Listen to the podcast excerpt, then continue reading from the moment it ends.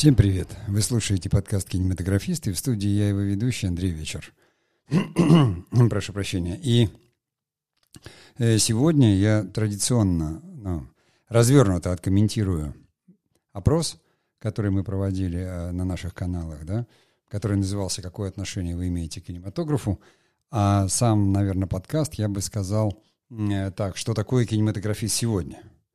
Естественно, после изменений, которые произошли за последние 4 месяца, там мы потеряли основные какие-то каналы.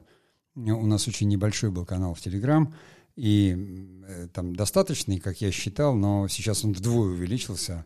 Допустим, страничка, наш паблик э, ВКонтакте.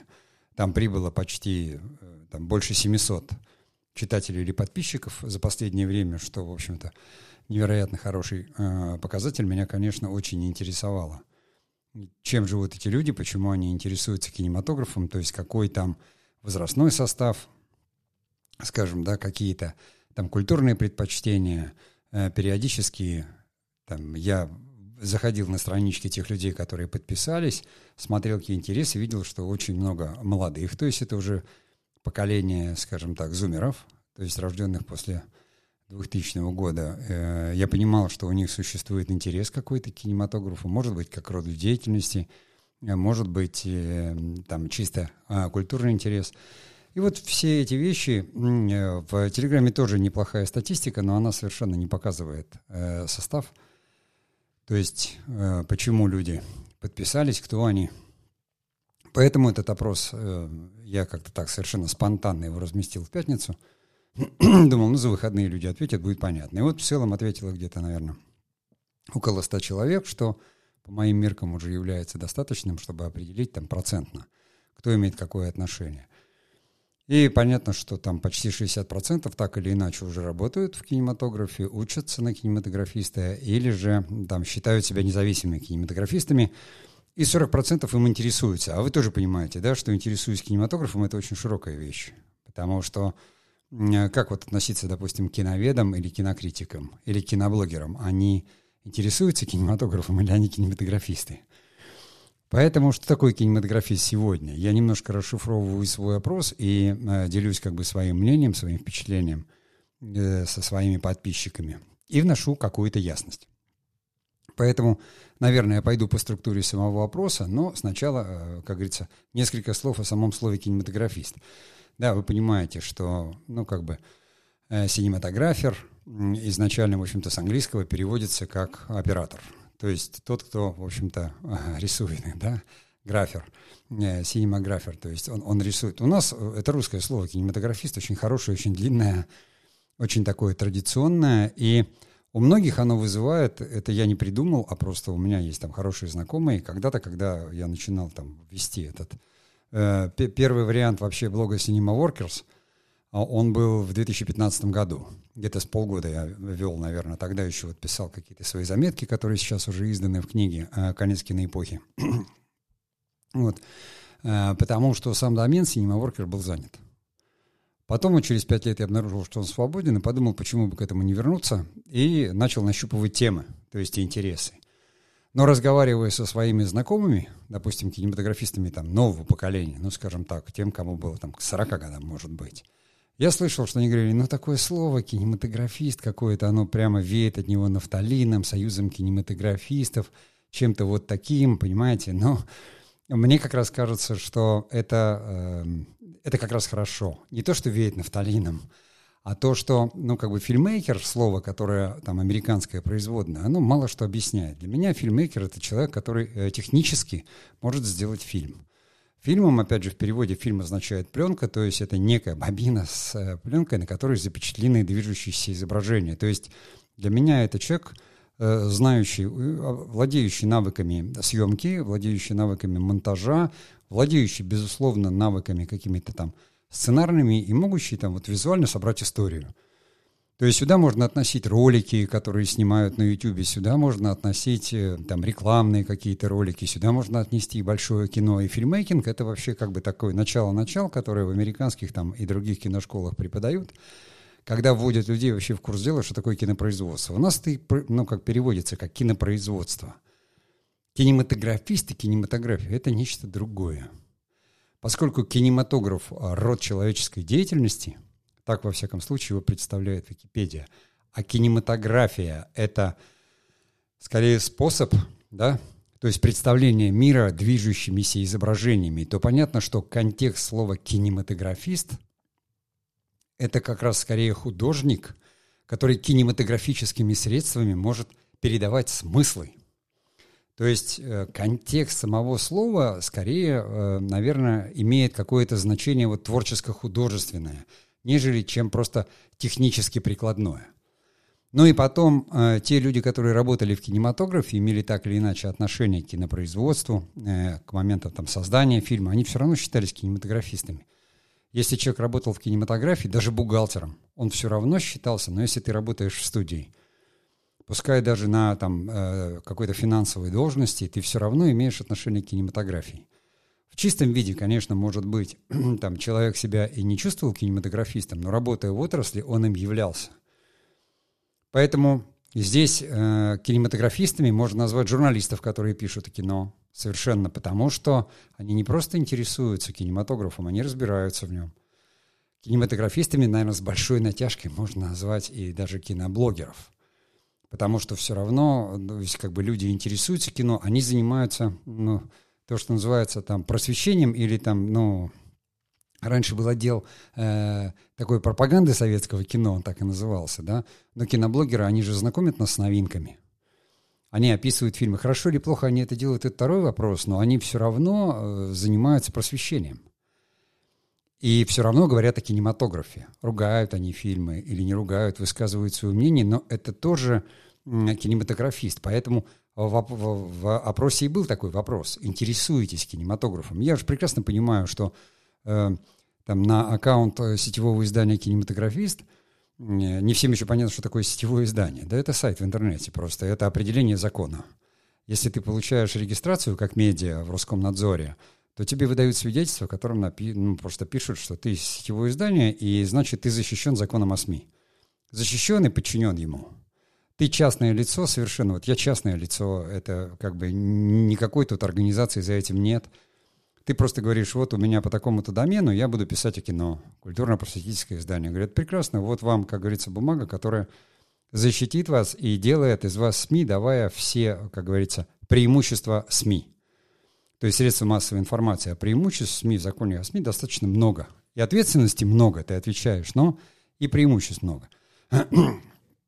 Имеется в виду, что все-таки закон о СМИ дает тебе возможность запрашивать информацию, куда-то аккредитоваться. Ну, это, это как бы такой уже все-таки статус. Да? И здесь в данном случае э, кинематографистом, я всю жизнь кинематографист.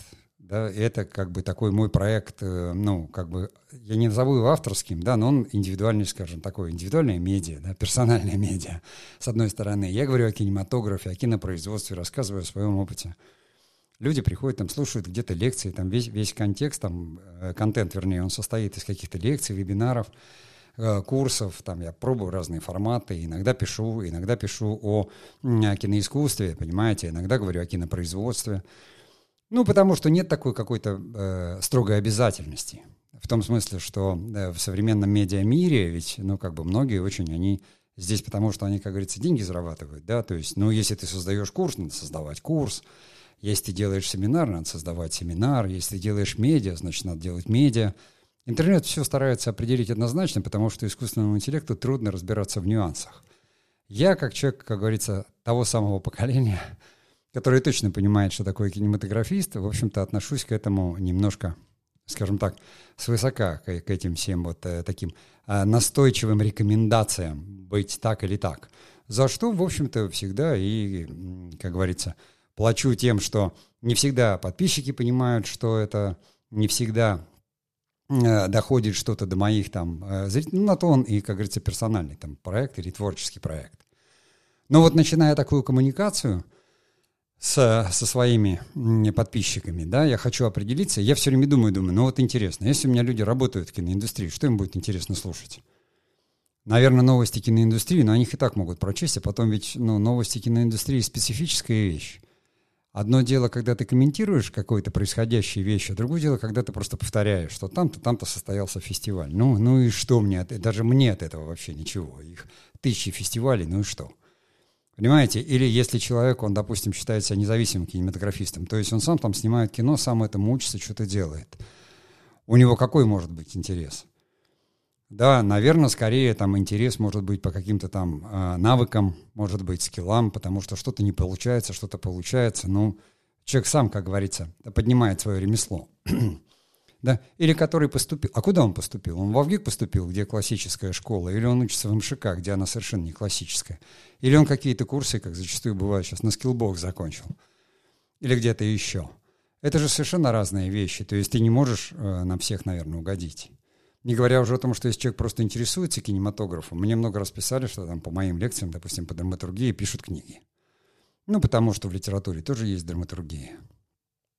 Вот. И э, понятно, что здесь э, я исхожу из очень простых вещей. То есть кинематографист — это человек, который так или иначе имеет отношение к кинематографу. Он занимается им, занимается профессионально, работая в киноиндустрии. Или же э, занимается им, скажем, там, на уровне вот независимого кинематографиста. Раньше их называли у нас, во всяком случае, кинолюбителями, да, а там за рубежом там были фильмейкеры. Или же он на самом деле, ну как, он может совершенно профессионально, это будет не киноиндустрия, а видеоиндустрия, там, интернет, но это же все равно движущееся изображение, коими является кинематограф. Или же он пишет и кино, или просто он смотрит кино. Но я стараюсь не делать обзоры на фильмы, потому что я не киновед, но иногда, и вот у нас как раз был целый цикл подкастов, да, филогенез кинематографа, то есть как он развивался, как он, контекст развития кинематографа. Потому что я считаю, что кинематографист э, не может быть без кругозора – хотя бы без культурного кругозора. При этом, понимаете, слушать лекции искусствоведов там многие годы, как кто-то в институте или где-то, ну, порой на это нет времени, люди взрослые, или у кого-то нет подготовки соответствующей. Поэтому интернет и пользуется такой популярностью, и мы слушаем людей, которые сложные вещи обращают нам простым языком. Давайте я все-таки сделаю паузу, 12 минут говорю, неизвестно сколько буду, да, и мы продолжим.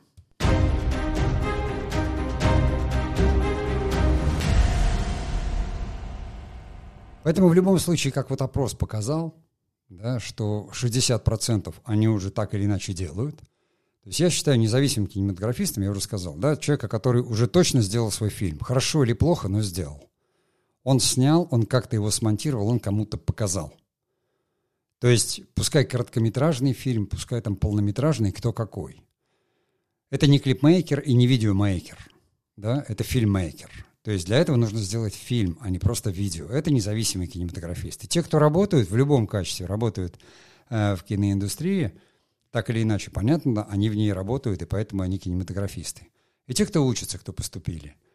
Те, кто интересуется, это, скорее всего, люди, которые либо присматриваются и думают, можно сделать профессии, либо так или иначе эм, пересекают с этим, либо у них действительно это просто интерес на уровне хобби, которые тоже так или иначе, понимаете, ну, человек может, допустим, заниматься монтажом и при этом не считать себя кинематографистом и написать, что он интересуется. Поэтому в данном случае 40% это тоже очень хороший показатель. Так вот, ну, в моем понимании кинематографист – это человек, который понимает в первую очередь контекст. Кинематография как род деятельности. И создание движущихся изображений управляет контекстом, нарративом.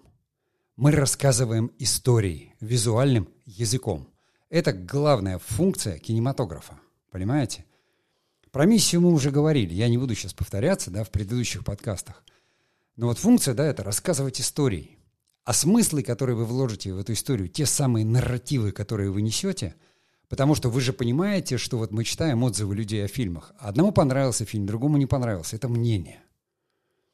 Почему зачастую действительно там а, люди более образованные, скажем, там искусствоведы или киноведы – ну, они разбирают э, с точки зрения искусства, может быть, кино, да, потому что, ну, киноведение — это наука. То есть люди научно к этому подходят и смотрят, да, какие там э, что-то новое было привнесено или как там что-то изменилось э, по кино, как бы опять же понимают, опять же нарративы эпохи за 120 лет, они там очень сильно, как говорится, менялись и меняются. И как кинематографисты смотрите вы кино, делаете вы кино, учитесь ли это, вы должны усвоить первое и самое главное – Потому что функция кинематографа хорошо усвоена, в особенности как бы аттракцион. Развлекать, да, мы говорили, развлекать, вдохновлять. Нас кино вдохновлять должно. Вот это, это сами мои подписчики так ответили, и это правильно. Конечно, через какое-то, может быть, развлечение. Ну как, мы уже давно отвыкли есть пресную еду. Никто же из вас не ловит там кошек по подвалам и не съедает их живьем, срывая шкуру, да? И не потому, что вы готовите в микроволновке. Есть другая еда, которую надо посолить, поперчить. Там современное поколение привыкло уже, там вообще позвонили, привезли готовую еду. Старшее поколение умеет ее приготовить, само интересуется приготовлением. То есть мы готовим пищу. Кино то же самое. Потому что, ну, иначе люди просто смотрели бы все в окошко и наблюдали, как говорится, за жизнью. Но они хотят историй, а сюжетных-то, ну, нарративов, их не так много – да, их там, ну, я говорю, что 4, 7, там, литературных, Пальти сказал 36.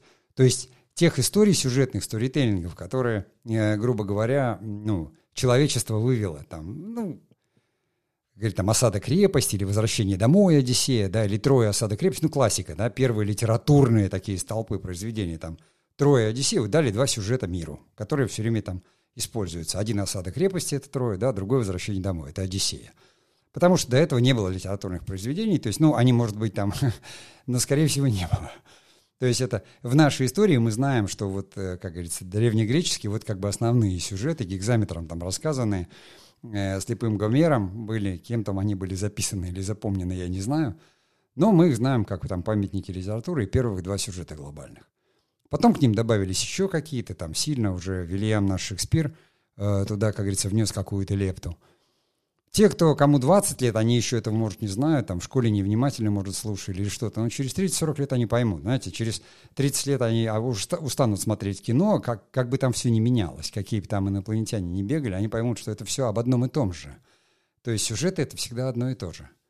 А нарративы, они меняются. И не меняются только те нарративы, которые гуманистические, то есть от слова human, human, да, да, человек — то есть в нас есть две, как говорится, сущности. Одна наша сущность э, человеческая от животного, и другая наша сущность такая приобретенная странным образом, которую мы называем там духовные скрепы. Когда люди сами себе что-то такого вот придумывают в результате, как говорится, жизни человечества, да, за что-то бьются, вот эта бесконечная борьба добра со злом, которая существует. И те, кто входят э, в мир, они начинают познавать этот гуманизм, эти человеческие скрепы. И те, кто готовится из нее выйти, там старшее поколение, они уже что-то об этом знают, они уже прошли этот путь и сделали какой-то свой отбор. Для меня важно, как говорится, передать вам, что ну, вот я отношусь к поколению, да, воспитанному в э, категории там, модерн. Я уже говорил об этом. Да, то есть модерн был, постмодерн, там, сейчас метамодерн. Время, если говорить по таким эпохам, эпохам, которые не культурные, философские там представления – без э, вдавания подробностей, модерн всегда идея. То есть, ну, вот 50-е, 56-й год — это как раз расцвет, да, вот этот послевоенный, вот этого такого нео, неомодерна, и то самое кино, которое мы знаем там Филини или у нас там, допустим, там э, э, наши кинематографисты, э, тот же самый, там летят журавли какие-то, да, вот все появление Марлен Хуциев, э, там, Кончаловский, Тарковский, вот они все, э, это, это как бы все были идеи те, э, идеи там э, из однозначного модерна. Даже революция — это идея модерна, какая-то одна большая идея, да? А постмодерн — это множество идей, и это юра какая-то может быть, и это уже и пародия, ирония, она как бы допускает это все, да? А метамодерн — это такой мир внутри, который мне дорог, и новая искренность, и, допустим, там те подписчики, которые относятся, я вижу, что после 2000 года родились, то есть поколение зумеров, я понимаю, что они, же, они в другой парадигме живут. Но поскольку метамодерн — это метание от модерна к модерну, я понимаю, что многие из них могут искать э, в, э, скажем так, идеях модерна какие-то свои внутренние э, все равно э, э, э, ну, скрепы, пускай там такое слово, да, Потому что, как вот у Высоцкого было в, в стихах, не досталось им даже по пуле, в ремеслухе живи, да тужи, не рискнуть, но рискнуть и рискнули, из напильников делать ножи. Вот, понимаете, то есть поствоенное поколение, пацаны там, которые 14-15 лет им было, когда война закончилась, вроде как подвиги совершить. Мы все хотели подвигов, э, это отличало наше поколение. нас воспитали на фильмах про подвиги, да, нас воспитали ветераны войны, и вот как бы это ты, ну, впитал с книгами, с уроками, с фильмами, и мы все жаждали этих подвигов. Вот те, кто поколение, опять же, вот бэби-бумеров, то есть 50-е там, и э, там, до 63-го года рожденные. Потом вот пришло новое поколение, которое уже не так к этому относилось, оно было более прагматичное, и пришел там, как говорится, тот самый постмодерн. И уже то следующее поколение, которое там во многом делало и перестройку, и они уже не так, э, наверное, там воспринимали мир, они были, может быть, более прагматичны. Но я, например, не воспринимал совершенно вот э, там рок-клуб этот, потому что я, ну, там вот питерский, кто сейчас говорит, там Цой, это вот уже э, более молодое поколение это все воспринимало. Для меня это были странные какие-то люди, непонятные, потому что ну, как бы э, для меня пение или там песни было, это Утесов, э, допустим, я, я вырос на этом. Или это Высоцкий, да, то есть какие-то авторские песни. Не потому что, ну, как эстрады как таковой, там, советская эстрада, она была там, ну, просто пели какие-то, да, э, певицы и певцы какие-то примерно одинаковые песни, а вот ту эстраду, которую там мы знаем сейчас, она появилась много позже, она вообще, как говорится, там прошла мимо меня, так же, как и, и рок, потому что для меня там ну, еще там, скажем, Пресли и рок-н-ролл, это да, или что-то там такое, может быть. А вот уже все то, что там было много позже, касается даже там каких-то ну, хрестоматийных э, рок-групп, там, американских, английских, для меня это была какая-то уже чуждая культура. Не, может быть, потому что я был, э, как говорится, воспитан в какой-то советской парадигме, но, скорее всего, понимаете, э, зато не было проблем с классической музыкой. Ты ее слушал спокойно, потому что музыкальный слух у тебя к ней был э, приучен. То есть ты видел в ней гармонию, видел в ней смыслы. То есть э, это было, то есть не было какого-то протеста и бунта, было восприятие. Стругацкие там те же самые с их э, миром э, полудня. Ну, во всяком случае, я, я говорю сейчас про себя, наверное, рядом росли как бы люди, которые там по-другому мир воспринимали. Но всегда это есть, это очень условно, какое-то деление на поколение. Но я оказался и в актерах именно потому, что миссия была, нас ну, так воспитывали, нас воспитывали к служению, готовили, говорили, вы служите в театре. В театре не работают, там служат. Служите вы в культуре, вы должны просвещать людей. То есть, когда ты играл роль, ты думал о том, какой нарратив там, да, какое зерно роли, что ты несешь. То есть ты понимал, что ты учишь каким-то, ну не учишь, это не, не слово, а именно люди приходят в театр не просто, чтобы пережить эмоцию – они переживают вместе с героем поступки, понимаете, понятие поступок и понятие действия. То есть поступок, он всегда какой-то морально-нравственный. Герой должен делать выбор. Отсюда возникают все эти сверхзадачи. И кино однозначно, ну, как бы оно было продолжением, современным, технологическим, ярким продолжением театра. Во многом даже, ну, не продолжением литературы, но все равно его возможной интерпретацией, потому что с литературой сложнее – это разное кино, все-таки искусство, скажем, э, э, там пространственно, ну, оно игровое, да, оно а такое э, представительское искусство, исполнительское, вот правильно, исполнительское, а э, литература это все-таки временное. То есть там время больше имеет значение, э, и оно не исполнительское. Здесь я говорю, что человек, когда он читает литературу, он сам себе представляет и создает миры, да, он, он в нем как бы существует, а в кино все равно, как и в театре, это там этот мир создает режиссер, создает автор, там, сценарист или драматург. В любом случае, зачем нам нужны были эти миры? А где еще э, экспериментировать жизнью? Где еще представлять? Представлять себя на месте героя и думать, как ты поведешь себя в этой ситуации. Представлять себя в какой-то ситуации, которой в жизни у тебя, может быть, не было и, может быть, не будет. Сопереживать эмоциональной ситуации душевной какой-то ситуации. Где это можно было бы сделать, понимаете? Когда ты шел в спектакль там и смотрел Гамлета, ну, ну что, ну, здесь ты можешь посопереживать, понаблюдать за принцем датским, даже из твоей голове, в своей. И вдруг, ну, как бы оказаться и посмотреть, ну, учишься-то ты каким-то вещам человеческим, то есть это как такая школа духовного гуманизма, поступков человеческих. Ты можешь сопереживать и отрицательным героям, жалея их. Это все достаточно безопасно и понятно. Поэтому, конечно, ну как бы у кино не, не просто развлекательная миссия. Давайте еще раз паузу и продолжим.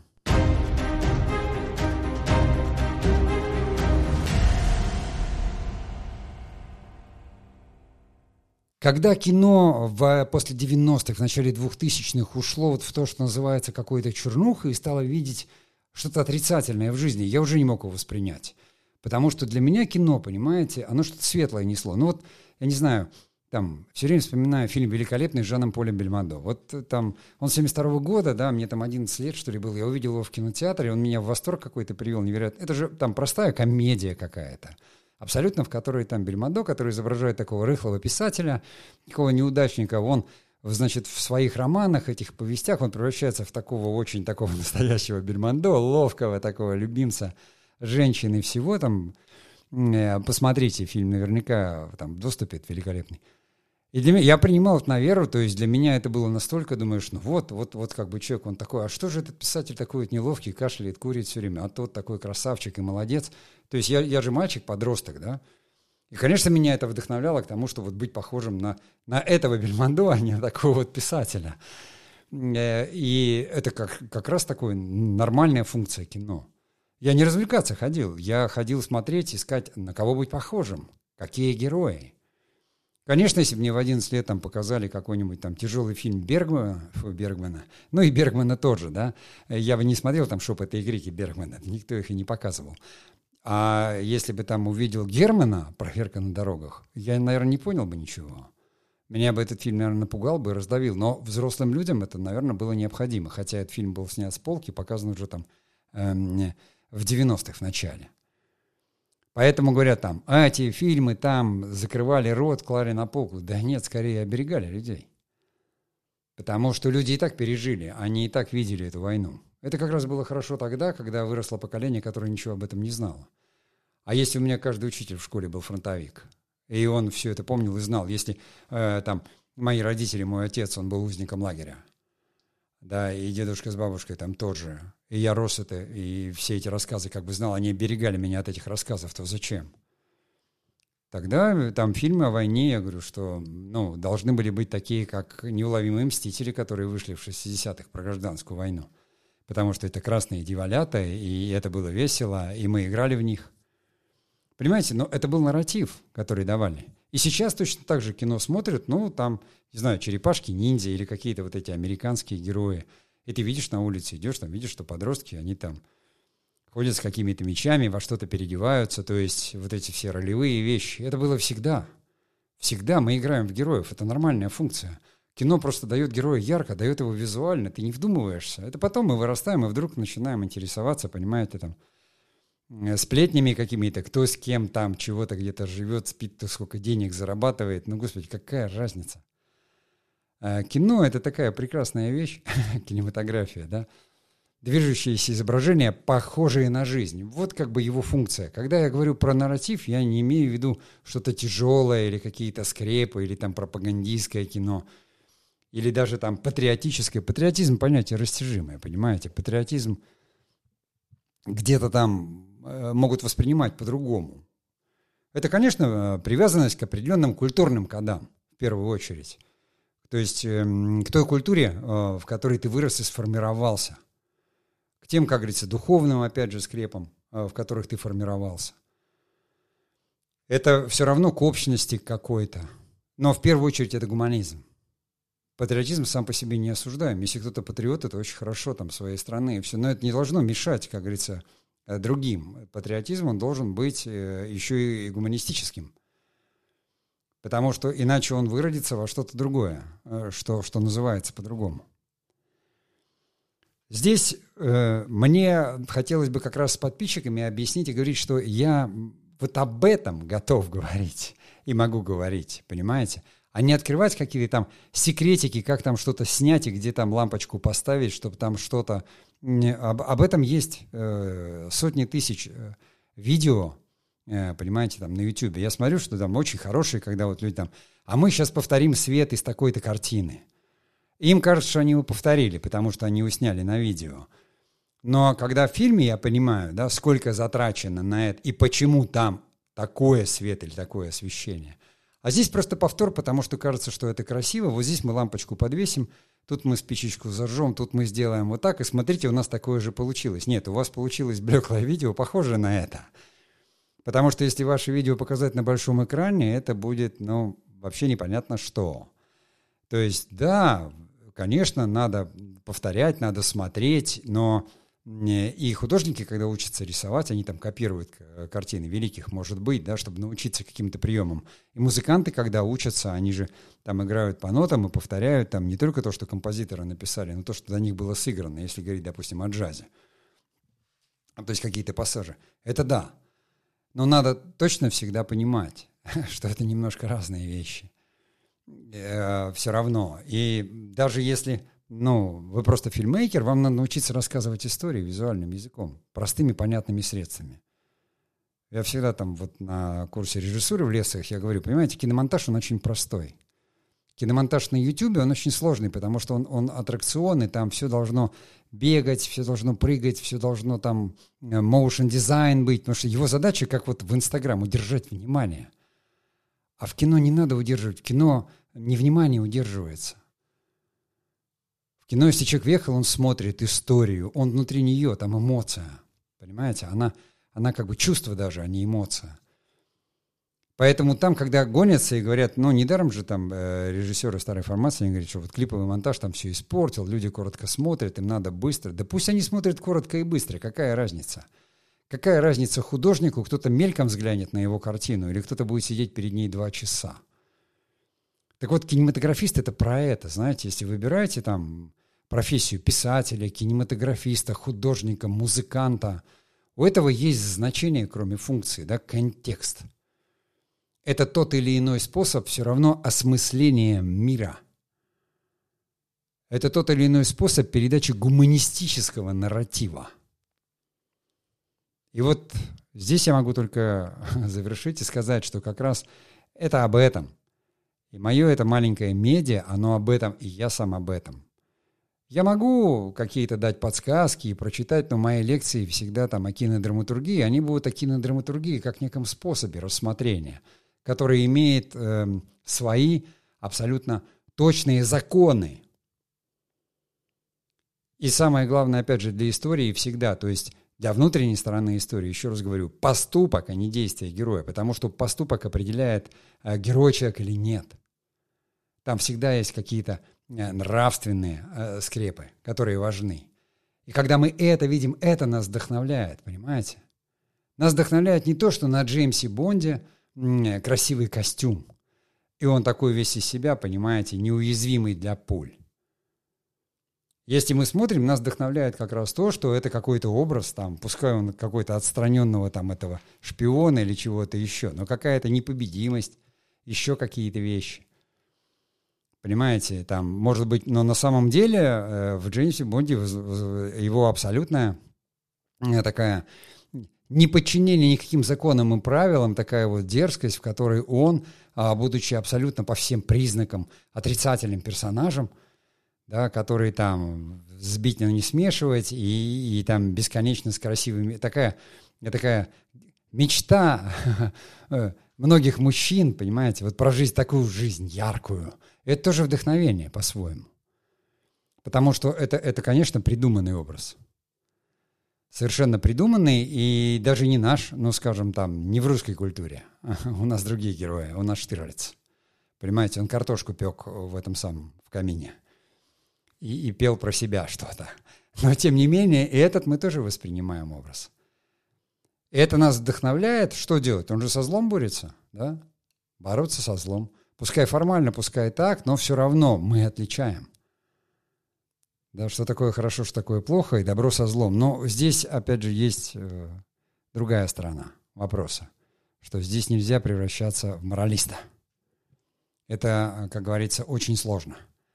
И кинематографист — это тот, кто так или иначе средствами кинематографа размышляет о мире — берет какую-то историю, даже если это сказка, простая детская сказка, все равно. Если вы будете формальны, и у вас там будет это хорошо, это плохо, это красное, это зеленое, это синее, а это вот так, но вы не расскажете историю. Это как вы же можете играть мелодию по нотам, не вкладывая в нее душу, да? А можете, как говорится, играть по нотам, но играть что-то свое. То, что мы любим в музыке и ценим. Вот, поэтому я думаю, что очень там, может, длинно или пространно, но это одна из наших бесед, и я благодарен слушателям за то, что, вернее, подписчикам нашим за то, что они отвечают на эти мои опросы. Мне это помогает очень определяться и быть к вам как бы ближе и понятней, что ли. Но вы должны просто понимать и знать, что я живу в какой-то той парадигме, там, модерной, хотя прекрасно разбираюсь и в этих парадигмах. И ваше дело как раз, находясь в своей парадигме, не упускать, а обобщать и впитывать весь опыт. А не говорить там однозначно, теперь это вот так вот и все, вот это вот правильно, а это неправильно. Нет. Как все равно люди творческие и так или иначе выбравшие свой путь э, там, в кинематографе, не знаю, в живописи, в музыке, в писательстве, но выбрав творческую профессию или интересуясь ей, вы должны смотреть на вещи шире. Это и есть внутренний кругозор, да, это то, где потом, ну как, и рождается human, то есть human, человек. Человек как духовное понятие. Но на этой пафосной ноте я заканчиваю. Спасибо, до следующих встреч.